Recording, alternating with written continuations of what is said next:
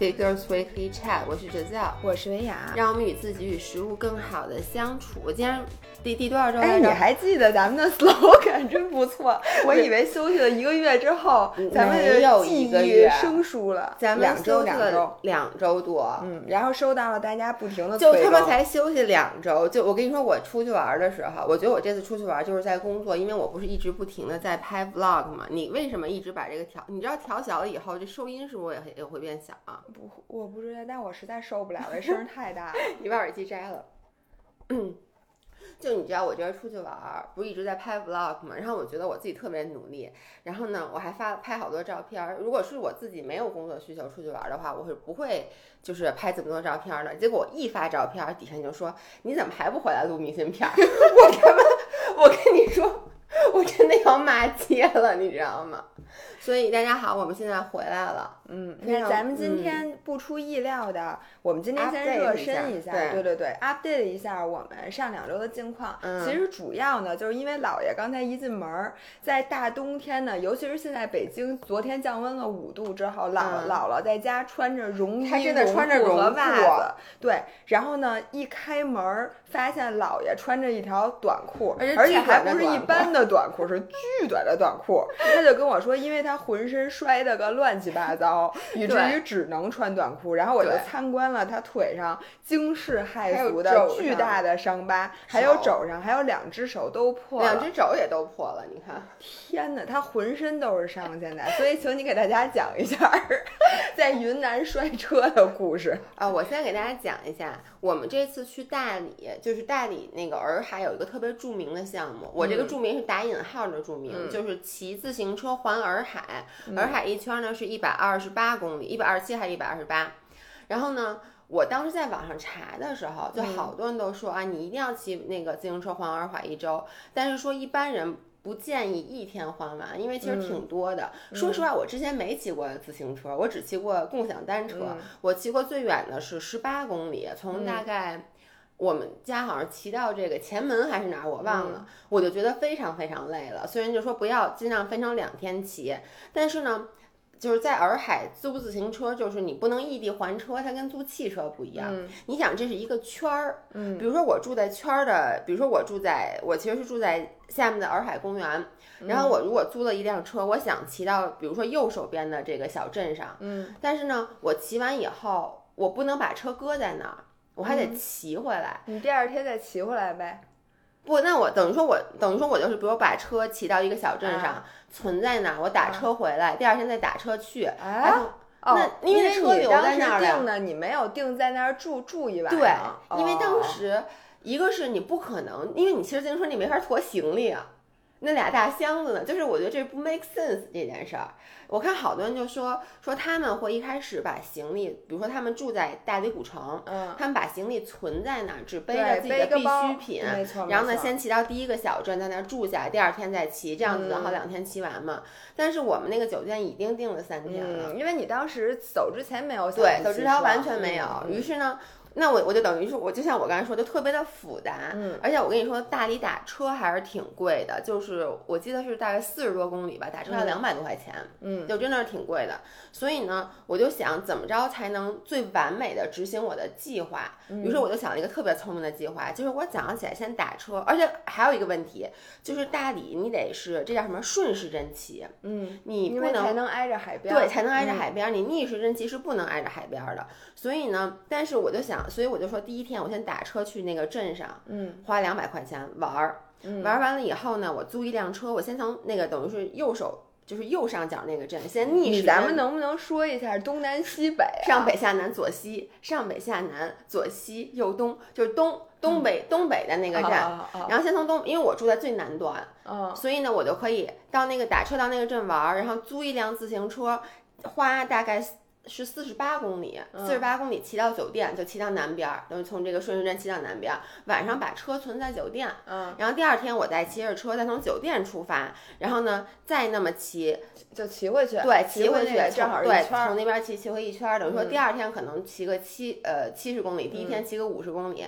我就这样子，我就嗯觉得哦我太聪明了，我跟你说我还录了 vlog 呢，我就嗯对着镜头说，我说大家觉不觉得我这个特别 brilliant？好，现在我要打车去那个东北角这双廊小镇了，然后在那玩儿。玩完了以后呢，到下午两点多，我们说租车吧，结果找遍整个小镇，没有租自行车的，只有有租自行车，就有女士自行车，你知道吗？公主车，公公主车。然后我就问老板，我说不是这一个骑自行车环洱海不是一特别著名的活动吗？人说谁跟你说著名的？人家说著名的是，要不然开车环洱海，还有骑电动车环洱海。嗯，说很少有人骑自行车环洱海，可不呗，一百多公里可不呗。但是我之前查。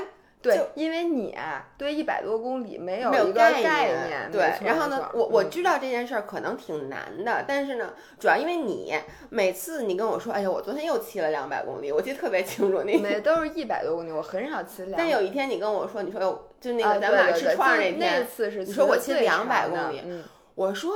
那你骑两秒我骑你一半，我总能骑下来吧？所以我就觉得可以。然后就找结果租不了自行车，然后那天整个计划就被打乱。你能想象我在那个古镇就开始抓狂，抓狂，然后就开始哭。天哪！因为我觉得我的计划整体被打乱了，因为它有两个著名的主要是白花二百块钱打车，不是不止白花二百，就是现在的问题就是，首先就我下午干嘛？对，而且你知道吗？就是在大理租一天汽车也就三百多块钱。我特意前一天到了大理后，我把车给还了，就是为了今天花两百块钱打车过去，再开始骑自行车。结果我就想，OK，那我现在在那个地方，我要不然就打二百块钱直接回酒店，等于就四百块钱；要不然我就，我当时想去两个小镇，一个是我刚才说那个上东北角的，一个什么镇？双廊镇。双。一个西北角有一个喜洲镇，就我第二天想继续骑的。然后呢？但是我就想，如果我第二天要骑一圈环环洱海的话，我肯定没有时间再去细细的逛那个古镇。嗯，所以我现在在再从这块打车去那个西北角的古镇，再从西北角的古镇打车回酒店，等于一天打里外里六百块钱。对，等于你干了一件什么事儿呢？就是第一天先打车花六百块钱熟悉了一下 这个线路，因为正好是一三角。你说特别对，正好是整整一圈儿，只是逆行的一圈儿。然后我当时就。整个人就抓狂了，然后抓狂以后没办法，然后然后张翰就说：“那咱们就打车吧。”那没办法呀，所以我们打车去了喜洲。然后第二天，你你先，我中间插一句啊，因为作为一个上次去云南还是十几年前的人，你觉得就是你住的那地儿叫什么？呃，就是洱海洱海公园，对，然后和那个双廊我好像去过，然后和但是肯定跟现在不一样，和喜洲这三个地儿都值得去吗？我跟你说，大理太好了，就是我这次对整个国内旅游彻底改观了，是吧？对对对对，你终于改观了。对对对对，我主要是我待会儿说，我上一次在国内旅游是和你还有我爸妈四川 对去成都，就是爬青城山的时候得排队，因为青城山确实也不咋地，说实话，所以我印象不好。OK。所以当天晚上我们就去自行车店，就租那个自行车。所以就是在那个洱海公园附近是可以租到山地车的。在底下可以，就是那那块儿比较那叫南边儿，南边儿最南边儿，就是你住那地儿是可以。对，因为那块儿就比较繁华。因为我觉得咱今儿也给大家，就是如果下次大家想作死的话，在哪儿作？对，大家记住，如果你想租自行车的话，一定要在就是大理的老城或者就是洱海公园附近，就是在市中心，你可以租到比较好的山地车。因为我看你们租的那山地车还不错，就。车况还挺新的，对对对。然后那个我当时去，因为我也不懂，我能跟你说，我在这之前上一次骑山地车的时候，还是我上小学三年三四年级的时候，装酷。就那个时候，我爷爷从深圳给我背回来一辆山地车，但是我骑了大概一个月，那车就丢了。对，所以我就再没骑过山地车。嗯。然后呢，我租车的时候，那老板直担心，因为首先我不会变速，我就站在那儿捏那变速，然后他也不变。然后其次。我就问老板，我说我上坡应该怎么捏，下坡怎么捏？就我什么都不知道，包括刹车应该先插左把这些我都不知道。那老板 教完我以后，我觉得他有隐隐的。老板想收你一万块钱押金来着。然后呢，那老板，哎，你们为什么不戴头盔啊？哦，我给你讲一下，是这样的，那个。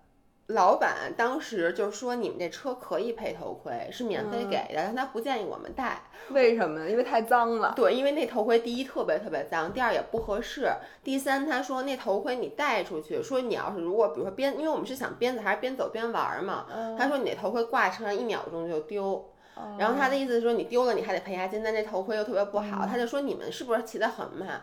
我想我们俩肯定骑得很慢，就我这水平。”我就说那就不带了。我现在很后悔，就是我我没有想到我第一次骑自行车就会摔，我跟你说。同学们，我在这里插一句，因为我看到了你们的照片，嗯上面没有头盔，嗯我当时就想说，就大家如果租山地车或者尤其是公路车，一定要戴头盔，一定要戴头盔，因为你不知道你万一，因为有的时候摔不是你技术的问题，比如说旁边有车蹭你一下或者怎么着，你是幸亏摔的时候没有摔头，对对对而且洱海是基本上以平路为主，如果大家去骑一个山路，一定要戴头盔。对，我跟你说，我当时一边骑，其实我骑起来就有点后悔了，我就想我应该戴头盔，但嗯确实是那块那头盔特别大，就是我试啊了一下，对就是我觉得那带可能骑着骑着它就背后面、背脖子上去了。嗯是，然后我们就反正就是骑的时候呢，那个啊对，那那个老板还跟我说，说有沙石的地方一定要小心，因为你知道，嗯而环海西路那边有一段在修路，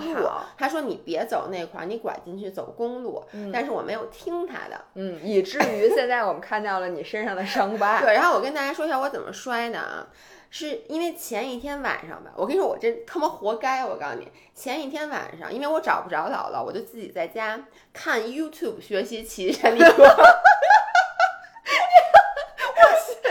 我真的笑疯了。我真的我查查的是 Cycling for Beginners。我跟你说，你啊不看那视频，你摔不了。对真的。对，我跟你说，我查的是 Cycling for Beginners，然后里面就有什么关于就是你一开始骑车容易犯的几个错误，什么不能捏、什么捏闸什么这些我都记住了，不能捏闸，你不要误导大不能家，不能捏闸不。能在没有控制的情况下捏闸。不是，我给大家讲一下，是这样的，就是刹车呀，比如说你，尤其是你在下坡特别快的时候，你不能把闸捏死，嗯，因为捏死你很容易就遮过去，或者它就嗯侧滑，就是漂移了对我。就是漂移了吧这次。对，就是首先这是嗯第一点，第二点，在你拐弯儿的时候，要在拐弯儿之前刹车。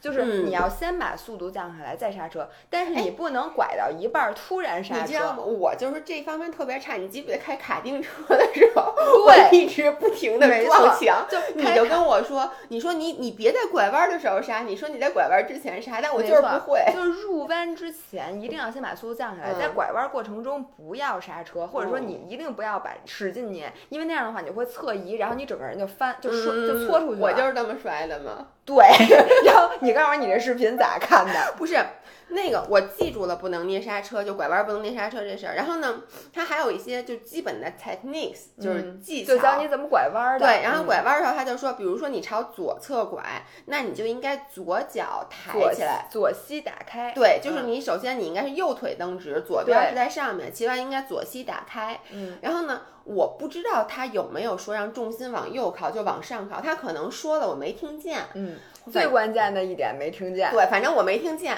然后呢，在我的脑海里，就是因为你知道，我看那个视频，大家在骑拐弯，因为他们都特别快，那个视频你看的。是摩托车吧？不是是自行车，啊但是我觉得他们因为骑特快，他们的身体都是倾斜的，你能理解吗？嗯就跟摩托车一样，但是嗯倾斜的，所以我我就觉得这是一个正确的姿势，而且非常的帅。嗯，然后呢，于是我们就骑前几个弯儿呢，就在好的那个公路上，一个是弯儿没那么大，一个是就是它确实路比较好，所以呢，我就有点尝试，我我就你不是说就骑的时候拐弯儿，比如说你往左拐，你应该把重心往右放，就为了让自己不倒。对，但是我完全没有想，我以为是重心就应该往左放，就我以为你趴的越低越帅越 professional，嗯，所以我在前两个前几个弯的时候都是往左边倒的。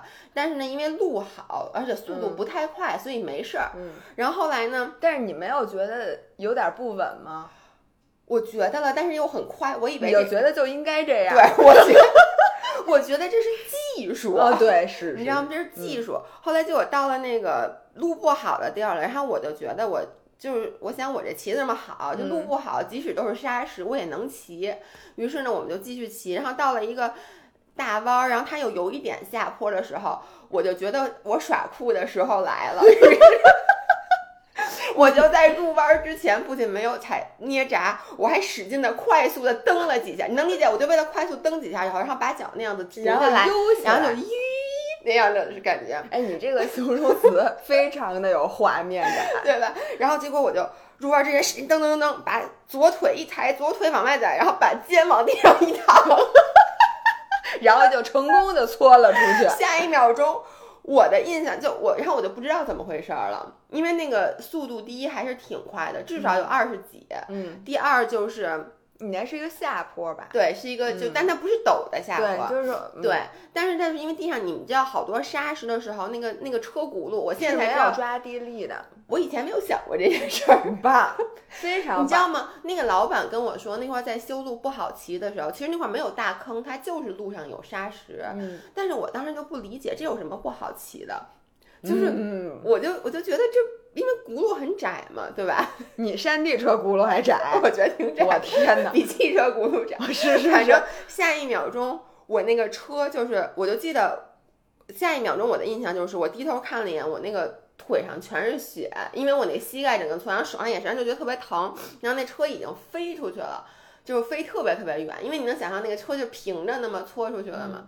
然后，但是张涵骑在我前面，张涵应该也不知道，那肯定的呀。我就他也没有想到你会摔，关键是。在地上大喊大叫，然后他就，然后呢，他就回头当时旁边还有别人吗？在远远的一辆拖拉机上坐着一个农民，然后还行，你旁你没有在车水马龙的地方摔，对那就很危险。对，但你知道我摔的时候其实特别危险，因为张涵说他当时心里咯噔一下，听见我叫，回头看见我趴在地上，他才安下心来，因为我们就在 exactly 过弯儿那块儿有一个大井盖儿，就都没有，就大坑没有井所以他，看见你了，他很欣慰。对。虽然你在地上，但是你至少没有在井里就。那一路上有好多井盖儿，就没有盖盖儿，因为那块儿其实是不太天哪！对，就是他，他就是那种正在修，你能理解吗？就正在修的路，你们真的不应该走那条路。对。然后他当时第一反应，他以为我掉他掉井里里了。就他看见我就还是很欣慰的。但是呢，接下来就是我们就面临一个抉择，到底继续骑还是回去？你当时骑了多少公里啊？骑了三十多公里，你才骑三十多公里你就成这样，然后你又接着骑了九十多公里。是的。哎，我就问你，我牛逼不牛逼吧？我简直觉得你这不参加奥运会都对不起你这个车，我跟你说。流着血，然后呢？我想问你当时是怎么想的呀？你因为为什么要接着骑哎九十？你知道我是，你知道我是一个人，这就跟我已经开始暴食了是一个道理，就是我已经说好了，而且呢，这是我们在这次旅行的最后一天。你你能理解吗？如果我现在回酒店，我今天就浪费了，而且我回酒店也是疼，也是躺着。然后当时呢，我甚至还说我当时就说说咱们先找一药店就包一下，所以我们就随便找药店。就那个时候我给你发的微信嘛，我说那个我的要点，然后你幸好你告诉我，你说好是好好冲冲手，因为一开始我没有敢特别使劲的洗，因为特别特别疼。嗯结果其实手里确实有石头什么是的，我都没看见。然后后来我就使，然后那个店员就帮我洗了一下，然后最后包哎上。我我给大家嗯说一下，我为什么首先非常佩服老爷，是因为你们，如果你骑过车，你嗯知道骑大概九十多公里，就是一个非常大强度的训练。挺累的，其次是他的膝盖，他破的那个地方正好是在膝盖上，嗯，以至于我能想象你每骑每蹬一一下特别你的膝盖都会被抻一下。对，，而且还有手，因为那个因为手你得扶把，对所以摔的是是就本来你看我一般骑车我喜欢就把那个手心摁在把上，就到最后剩那九十公里我一直是这样骑的，就是就跟老鹰抓杆儿似的。形象了，就是老鹰抓杆儿。就是你到最后，我手指头都伸不直了，你知道？就捏着那个骑的。你为了骑车拼了，真的。我当时就我觉得这个你别说，就是在这个业余的，就是说不是在那个广大的这个洱海的旅游 当中，变可以当个神话一样的存在。就算到了这个专业车友圈儿里，这个事迹也是值得称道的，真的。就当时回去对于我根本不是一个 option，我告诉你。然后全包扎好了以后，我们就继续骑。我我能跟你说一下我的心态吗？嗯，刚开始你给大家讲一下，就是作为一个基本没骑过嗯车的人，对第一次骑车就挑战了一百小一百三十公里，对，呃，你经历了什么？我我跟你说是这样的，在我骑之前呢，姥姥其实之前质疑过我，就是她嗯老觉得我骑不了。就是之前我不说我要骑，你当时说多少公里是不到一百公里，然后你当时还说的，嗯你说这挺难骑的。然后呢，刚开始骑上的时候，我其实有点跟你置气，你知道吗？我其实我跟他说。我说我去，太容易了！我还跟他说，我说张亮老跟我说骑车累，我说这累什么呀？这太爽了，因为这种呲溜呲溜的往前骑，你知道吗？然后呢，我然后当时张翰就说，他也觉得就是。骑得很高兴，然后他就说回去以后说咱俩一人买辆车，但当然我们不是为了去训练车骑，但就是平时我们现在不骑共享单车嘛。我发现确实是骑了好骑的车以后，就觉得共享单车没法骑了。嗯，他说回咱也买辆车，说以后咱去那个鼓楼买馒头，是不是？就骑着车还不用找地儿停车，然后呢，觉得风景特别美，后来就摔了。摔了之后，一开始骑，你知道，就是刚摔完，其实不是特别疼，因为你当时的，我当时的肾上腺素，嗯，就是因为你摔完整个，就你那个特别紧张，应激反应，对你整个人其实是没有那么疼的。但是我必须得说，我当时的应激反应到导致我偏头疼了，都就因为你整个那个事件让你很很紧张，嗯，然后接下来的四十公里就已经有点不高兴了，而且因为我的左腿膝盖不受伤了嘛，以至于我后来一直在拿右腿发力。因为你左腿就不敢发力，导致我后来髋疼。对，哎，嗯，对，然后呢，我就说这太怎么开始累了呀？然后呢，而且中间那个四十公里是景色不好的四十公里，就是你知道吗？而且在因为又修路，又在大马路上。对，然后后来就进入公路，旁边老是那车过，然后那就骑的特别不好，然后就想赶紧到了双廊可以休息一下。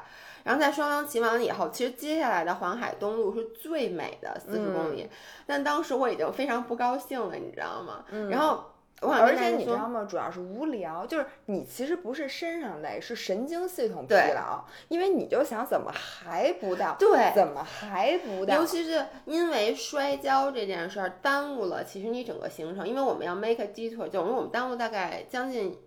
也就一个多小时得有，因为我们得骑到村子里面，然后找药店，然后再敷上药，然后再怎么着休整一下再回来。也就是说，我们本来应该一开始有一个休第一站在喜洲休息，我们就没歇。嗯，所以其实可以说，除了我摔，我们第一站是直接骑了九十公里，就中间就一点都没休息那种的。然后等到最后，在那个双廊调整完了以后，我们往回骑的时候，我就记得当时景色特别美。然后我和张涵两个人都不想给对方泄气，所以明明两个人都很累、很不高兴，还一边骑一边说啊好美，但其实心里想我操他妈怎么还不到？而且当时你知道大理的天气就特别特别晒，其实那我们那天已经很好了，就大部分时候是阴天。就我们看照片是觉得非常美的，对。但是下午的时候就紫外线还是很强的。你看丁丁给我留言，就说他也在大理骑过，就是差点没被晒晒死，然后就又晒，然后呢，反正我没主要是单调，对，而主要是那个时候就已经是身体就开始有反应了，就是。怎么说呢？比如说我的右腿开始痉，有点痉挛，就大腿大腿有点痉挛，就基本上每踩一下都那么抽一下的那种感觉。然后你的脖子，嗯，你的你的背，以及我这个手指，以及我的鹰爪，我的鹰爪非常的疼。然后有时候一不小心拿手心摁一下，又，然后又又得立起来，你知道吗？然后所以到最后，我真的骑到最后，屁股疼了吗？疼。就屁股特别特别的疼，就是我就是那个耻骨那个位置因为你硌的我，对，没错，对，所以骑到后来骑到最后，我跟你说，本来我们那天的计划是骑完了以后晚上去买特产的，结果什么都没买，而且就真的回到酒店，我们俩谁都不想出来了。但是我必须得说一点，就是我觉得平时的健身积累还是很有用的，因为我除了当天晚上是有点疲劳的腿疼之外。我第二天就一点事儿没有，浑身没有任何一个地方是觉得昨天骑了车的。那还我必须得说，我觉得这比跑十公里还是好的。嗯，我要跟大家说，就是最开始骑车建议大家去这种，比如说洱海、千岛湖，千岛湖一圈也是一百二，对，就跟那差不多，因为它是纯平路。其实纯平路一就是不累的，对它就是那种累，就是你觉得无聊的累，但它它是神经系统疲劳，但是其实你身上它不需要你太多的肌肉去发力，并且其实它是很适合骑山地的，嗯，因为骑山地车说白了它是不会摔的，就是。除了你这，你要不看那视频，你也不可能摔。你是看完那视频，你的重心往里一打，那是人都得摔。你这活该。对，但是大多数人就是你正常骑车，骑山地车是非常安全的。OK，所以我觉得这个是最好的线路。大家上一定要关注的一个指标是爬升。其实爬升才是累。爬升多少？一般两千。就如果你骑二百公里是两千多爬升。就我们骑车 Oh 所以你知道两千多爬升就是翻三座山，我的爬升好像是五十米，就是你那基本上就是平路嘛，嗯，就是一般就是二三百以下的爬升是可以接受的，但是如果你的爬升超过了一千，那基本上新手，我觉得这线路就你就你骑的最好就不要超过五十公里，因为其实就是你的爬升是强度的体现。就是你如果没有爬升，其实因为自行车克服的只是风阻，嗯啊，对，所以你基本上就是大多数人，就是你可以，但是到最后我我说实话，我觉得新手如果你骑过超过六十公里，我同意。就很无聊。就是我这次就觉得我一开始的计划其实是安排的非常好的，对，就是没错。因为我当时就想，因为等于就是一天大概嗯。八九十，其实我觉得七八十都还能能接受，纯嗯平路的话，嗯就是我我好像第一个坎儿就大概到了九十公里左右的时候，我就开始觉得，对，我觉得你到九十公里，我第一次骑，嗯比如说我去骑千岛湖、那嗯会儿，我刚开始骑车，基本上第一、第二次骑车的嗯时候，我基本上骑过六十公里以后，嗯我的心态就完全不一样了。嗯，就前六十公里，我觉得还看着舒服，我觉得风景真美。嗯然后我就觉得，哟，骑车真好玩。对然后又跟大家一起聊天什么的嗯。六十、公里以后我就不说话了。嗯，因为我就不停的问，哎，咱们还有多少公里啊？然后，哎，怎么还不到？然后再再加上那个，我们是中午吃了一嗯顿饭，你们中午吃饭了吗？我们吃了，在双廊吃了，对，吃完特别困，对，我是吃完饭之后，然后我们又歇了一会儿，而嗯。且吃的是那个千岛湖那大鱼头，哦那种就吃巨撑，然后大热汤儿，嗯。然后吃完了之后，在后半程，然后我们也是下午到了特别美的千岛湖的地方，但是那会儿我已经整个脑子都是懵对。的，然后我看那景色毫无感觉，对，就是它无法感动你，而且你就想，我不看了，咱能不能赶紧没回家？赶紧走，然后我就想，别一会儿太阳落山了还冷。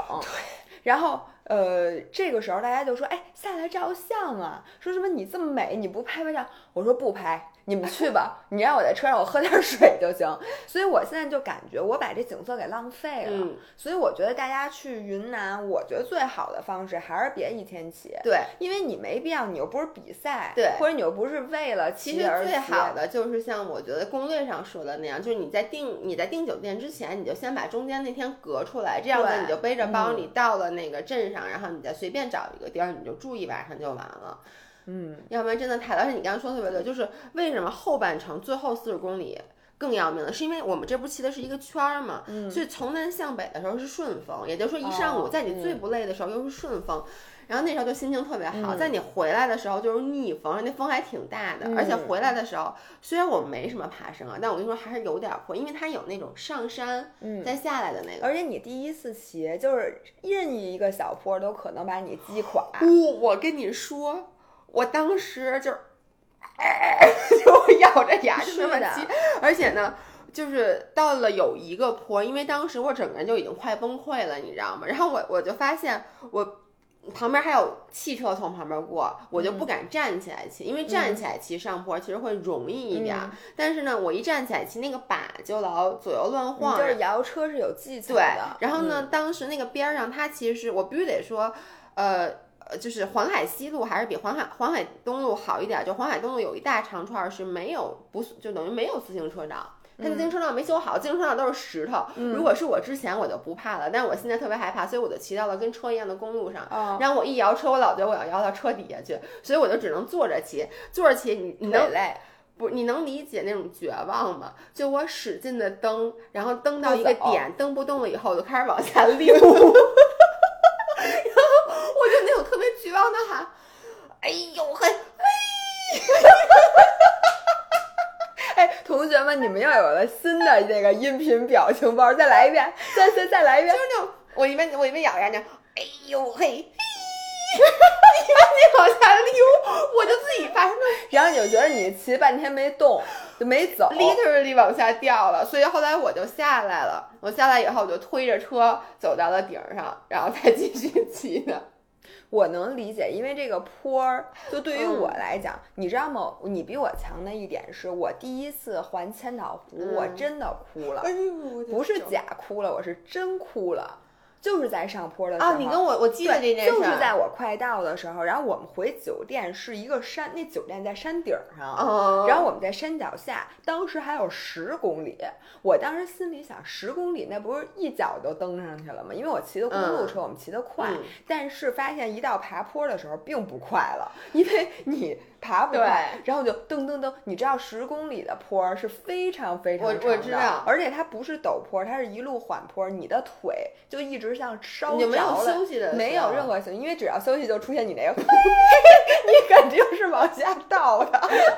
于是你要不停的蹬，然后你的大腿就已经，你哦天就是一直在练说一直深蹲深蹲好几千下儿的那个感觉。你，然后我当时真的一边儿骑一边我记得你跟我说哭，但是我现在更能体会你当时的那个哭我。觉得你当时要是给你搁那坡上，你肯定也嚎啕大哭，就是一边儿哭一边儿骑。对，我到最后就而且你比我更惨的是，我可没摔车呢。对，而且我比你骑的时间短，因为我骑的是公路车。嗯，反正就是说实话，摔这件事儿，我觉得它主要是对我心理上造成的。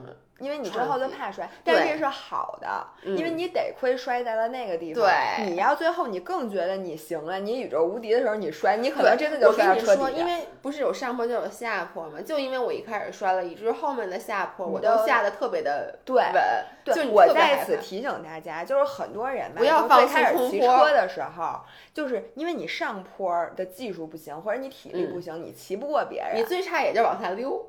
对，对吧就是你骑得很慢，这时候很多人就想，没事儿，我下坡儿，我下坡追上你们，我下坡快，因为下坡嗯是不需要你的体力的，对你只需要放坡，而且体重越大，人下坡越快。然后，但是下坡是最危险的，是就是特别特别特别的容易摔，对尤其是如果你的速度你不会控制，然后你可能前面过了两个弯儿，你觉得你可以的时候，我这时候是最危险的。无法想象，我能说，我根本无法想象如何在下坡的时候，就是有你跟我说有人不捏闸，就那么不，捏刹车还蹬呢，我我真的无法想象。我觉得要我，我肯定就摔死了。就是对，这就需要就是技术，就是特别重要。所以我觉得大家骑游对就就就尽量的还是别追求，因为我知道下坡特别爽，尤其是你上坡的时候巨累，然后呢下坡的时候就那风一吹，你觉得你自己是大侠，尤其是你把风衣解开，后边俩小翅膀，哇塞，呼啦啦，呼啦啦，你就觉得我操。我太帅了，是这样的时候你就快摔了。对摔完了之后，你就只能在十月份的北京穿着巨短的短裤，然后所有人都看说这是女的怎么了？这腿，我觉得你说的特别对，而且你知道，姥姥知道我是一个手眼协调特别差的人。我们之前有一个著名的故事，就是我们俩骑着动感单，不是动感单车，共享单车，共享单车，然后呢就在。我跟你们说啊，就在马路上骑，但后来呢，有一段时间，你们知道，就是那个很多汽车会把自行车道给占了，所以就堵了很多车。当时咱们是在一个红绿灯路口，于是呢，姥姥就推着车上了那个马路牙子，就是那种嗯。便道，嗯。然后那也没什么人就骑，然后我就跟着他后面骑，但是我是一个手眼协调能力特别特别差的人，就是我看见什么东西，我觉得你可千万别朝那儿去，我就一定朝那儿去。然后前面有一个坑，然后是，在那个自行车道和便道中间儿，就上便道的时候有一坑。反正我忘了，我就记得有一个坑，然后我当时就想，我可千万别踩那坑上，嗯，但是。我真的就踩那坑，因为当时姥姥说她一回头发现我没了，我你们能想象我骑骑着共享单车，因为压到了坑上被弹出去，然后我整个人和车弹到了马路正中间，然后撞到了那面包车的后面。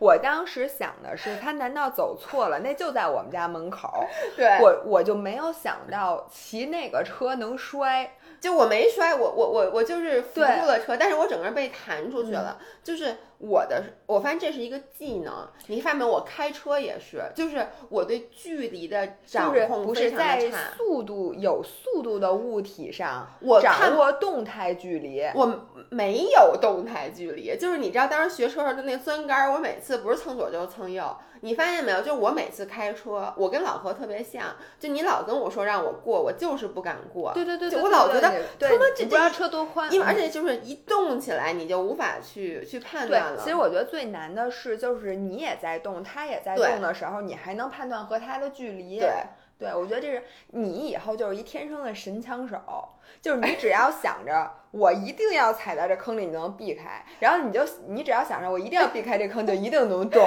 对，所以我想我一定别 逮着他，然后我就对，没错，没错，没因为。我发现我滑雪也是，那我之前那个滑雪的时候，我就查那个视频，然后它里面就是说，其实你滑雪。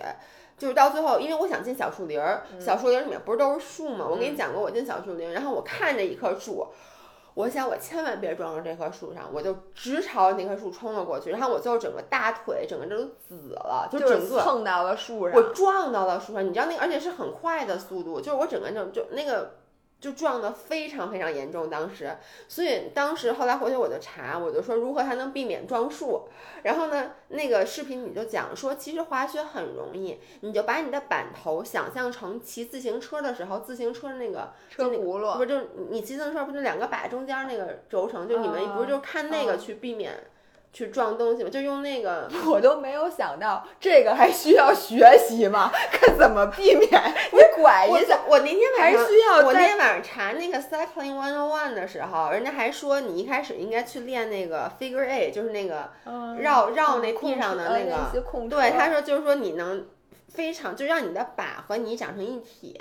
然后滑雪是一个道理。然后当时我看完那个视频，我就突然意识到，我骑自行车老撞东西，我老压坑。就是你知道这次张涵就说，他就听在我后面就听见他说啊，就那种，他赶紧回头一看，就发现我就停下来了，就因为我骑到坑里了，就那种路上有好多那种小坑，哦。我知道那个坑是为了固定那个柱子的那个圆坑，对不对？反正就是好多小坑就没弄好，我老压在然后张。涵就可以轻松的，他也没有练习过那个 figure eight，反正可以轻松的躲过。对，因为他开车也好，我发现这是一个，呃，就是所有的车，都是，就是像你说的，就是就跟咱俩脸盲是不能学习的。对就你查脸盲，嗯如何能认认认出人？然后这个时候他会教你各种各样的奇葩的技巧，但是这个学习别人根本不需要，对人家说这还用学吗？对那看见不就认识吗？是所以你还要看视频来学习如何对躲，树这就跟这和躲坑。就跟我唱歌五音不全一样，就我我听对什么，有人说说我听不出来，我听什么的都都都都都。对，就是这个每个人都有天生的这个。我发现我天生缺陷有点多。不不不，咱们现在来说优点。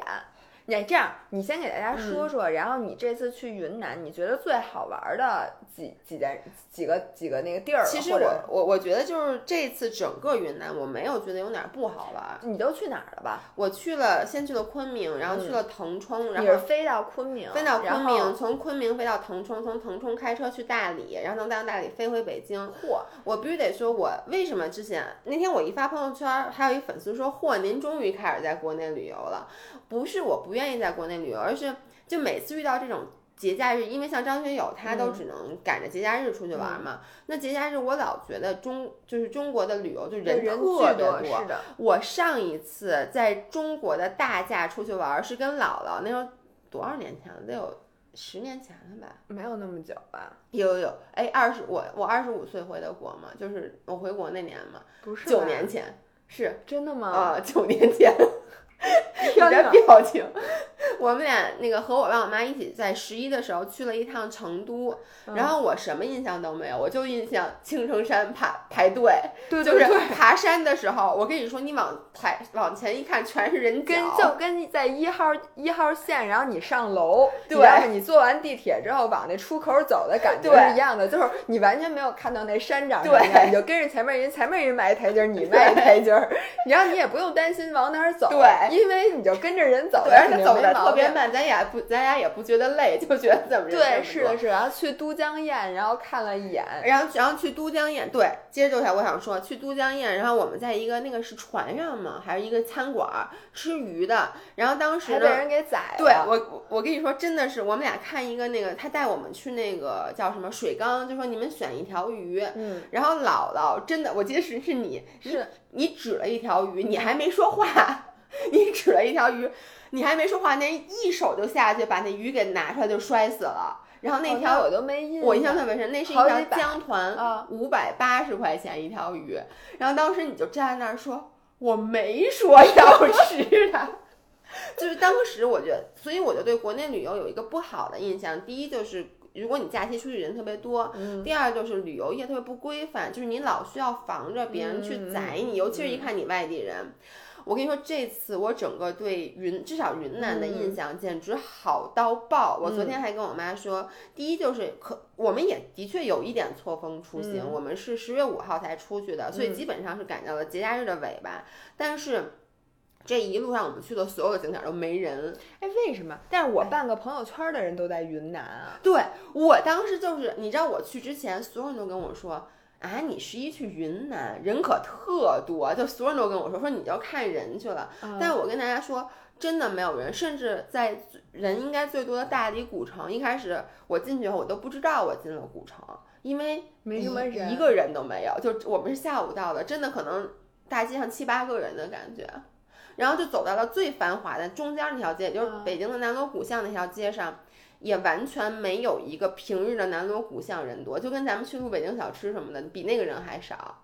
哦，那真的挺少真的人特别为什么特别少。呢？我不知道人都去哪儿了？对，我就说人都去哪儿了呢？然后包括我什么，就是在昆明那两天还是节假日的时候，包括什么去什么那个湖边儿什么的、嗯都没有人，就有人，但是呢没有没有任何一个景点儿是说需要排队什么的，你就觉得跟你平时在北京出去去比朝阳公园人还少那种感觉。然后这是第一，第二就是。呃，我觉得中国现在旅游业治理的已经特别特别好了。云南，而且是一个最早推广，比如你们这次住民宿了吗？呃，我们在腾冲住的是民宿，对，因为云南就是洱海边上嗯是最早的发展民宿，但后来被清理了。对现在是不是只保留了几个？现在比较。少，这就是为什么嗯这次我其实去大理我没有订民宿，因为当时嗯我主要是订的时候还有五天，哎，反正十月份才恨不得才嗯订的酒店，已经要走了。然后呢，我想订的民宿不是没有，就都三千多一晚上。对对对，就因为特别贵就剩下那几个特别经典、就特别有名的那个民宿，对那个李叔，嗯你知道吗？他嗯特别爱云南，他嗯这次也是一直在云南。嗯然后他住的那个民宿就是当地好像就是一个标杆儿，还是怎么着？对我当时查的那个标杆，嗯所以后来我还想跟大家说，我个人现在还是觉得别住民宿，嗯，就是。第一就是你其实价格同等的情况下，你能住很好的酒店，对对，而且酒店它就跟老何说的确实对，就是它的服务是标准化的，然后你就特别放心你。你也不用担心什么热水特别小啊，对什么一些其他的问题，对，You know what you get, right？、嗯就是你不会有那种担心，而且呢，它也不会出现网就是真买家秀和卖家秀。嗯我去之前本来我想我在洱海边一定要住民民宿，然后呢我还查了几个，然后。但是那三千多一晚上我觉得有点贵，嗯后来我就说我就说有那种两千块钱左右的，但是呢你就会发现你在网上一查就会有负负面的评价，就贴一些照片说这就是买家秀和卖家秀，就给你照一个角落特别脏，然后有什么那种泥什么的。你这个我在青岛这呃上次感受嗯特别明显，嗯我们去崂山骑车，但是现在青岛已经不能去了，因为青岛不是嗯爆发疫情对了嘛。然后我去的时候，我们就第一晚上订了一个特别贵的两千多的民宿，嗯然后那上面那照片儿都拍的巨巨好无比。对，然后我到那儿发现根本不是那么回事儿，嗯那个路也特别难走，那个房间特别差，对，它就是那一个地儿是好，看的，就一个角儿，他用广角相机一拍，就显得那房子特别大，其实房间特别小。然后服务也不行，早餐也不行对，房间还特潮。你知道海对对边儿对对对，就是除了酒店，就好多民宿的问题在于它那个床单儿都是湿的，对就是你整个那毛巾也不嗯好，你就觉得对，毛巾，你简直就你特别失望。然后你就会发现，现在因为民宿兴起了，尤其是疫情期间，大家都在国内玩儿，就是好多人都会说想去住民宿，导致有很多就像网红餐厅对一样。就是它是特别名不副实的，它就让你，因为你大家旅游基本上就住那一次，嗯。也不缺回头客，就是让你抓住你这些人的心理。你说特别对，而且特它就是照相的时候有一个 corner，那个 corner 特别好看。然后呢，他就发好多好多照片。然后你去了以后，发现除了那 corner，其他地方就都特别差，包括你床上那些 bedding 的那个用品什么的，枕头都特别不好。我这次在大理，到时候大家会看到我在大理住那个酒店。当然了，虽然说我们的酒店那酒店是一千块钱一晚上，我们住的 Indigo，嗯，但是因为张涵不是白金卡，所以给我们连升了两级，嗯就到了套房。嗯但是就算不是套房，第一就是好多人，我觉得去洱海边真的没必要一定要住在海里面。你知道那个房子为什么特别贵吗？好多民宿、嗯是因为它有一个阳台伸出去，就到了海面上，嗯这样子拍照比较好看。但是呢，我觉得住在那儿其实并不舒服，因为你能想象那有多潮吗？因为我们去了那个双廊古镇，其实好多民宿它旁边它里面有咖啡厅，我们去了那些咖啡厅，我就看着旁边那房间，第一我就能就发现房间非常非常的小，第二它的确是伸出来那一块儿，但是你知道那个紫外线有多强吗？你其实你住在那儿。并不舒服，但是我们住在英迪格，它其实它就在海面边儿上，你打开窗帘外面全是海，但是呢，价格比那个民民宿便便宜好多，嗯。早餐特别特别好，嗯。服务特别特别好，有给你开夜床的，然后有给你收拾屋子的，我真的觉得还是酒店的性价比要高很多。我们在腾冲住的那个民宿，因为腾冲没有高嗯高级的连锁酒酒店对，嗯所以我们还是住的民宿。哎腾，腾冲我没去过，腾冲好玩吗？我我都想在腾冲买房子了。我们俩而且 literally- 千万别买，我们俩 literally 在逛的过程中就直接去了地产中介。嗯，就是对，好多人在腾冲买对，第一是因为张涵她二姨在腾冲，就很多嗯年前就买了房子，然后呢，就每年大概会有三四个月住在那边。嗯腾冲第一第一好的就是它那温泉特别好，我这次也泡了温泉，哎腾冲怎么去？飞过去？飞过去但是你要在昆明什么的转一下机，对吧？不，用。现在北京有直飞但直飞好像特少。对少，但是一般人去腾冲玩，你肯定也是就是哎，你的腾冲离哪儿近？腾冲在西南对吧？西南角。对，它离那个边境比较近。哎，腾冲离西双版纳呢？腾冲离西双版纳好像不太，你没去西双版我没去因为哦这次我们就想就别安排太紧。嗯但是腾冲就是第一特别干净，第二就是治理的特别特别好。腾冲玩什么呢？腾冲我们去了那个火山地质公园什么的，我们嗯本来想坐热气球，后来下雨了。就是它有一些自然的地貌可以玩，但坦白讲啊，我觉得这个其实没有啥大意思。有徒步路线吗？有有很多嗯徒步的路线，但是我觉得腾冲特别适合什么？特别适合老人。就为什么张涵他二姨在那儿买了？就是我当时在那儿查腾冲，就我到了那儿我不特别喜欢嘛，我就开始查一些腾冲的投资什么的，嗯然后就发现好多人说，就在那儿买房子是为了就是父母他们就是买了房子以后，他们一年在那边住三四个月就。跟在三亚一样，但是三亚现在太贵了，所以就对在腾腾冲的房价，我我年腾冲房价多少钱七？千到一万。哦，那就还行可以。对，而且最重要的就是那会儿因为有温泉，因为、哦而且那儿的哎温泉那个现在是什么气候啊？二十二十度左右，潮吗？还行，有一点点潮，但他们它其实不临海，你知道吗？它主要老下雨，但腾冲特别干净。我听说就是云南，其实冬天是雨季，就是从十月份开始就进入雨季，一直到二三月份。所以这就是你刚才说的，就是我们这次因为腾冲住的是客栈，其实那个客栈已经在客栈里面算很便宜的了，但也要一千七八一晚上。那么贵，我当时查的腾冲的客栈都两千，但因为我订太晚了，就是我是已经而且是十一期间。对，十一期间，然后呢，就是像你说的那个床，你就感觉有点凉凉的嗯感觉，它就是有点有点潮。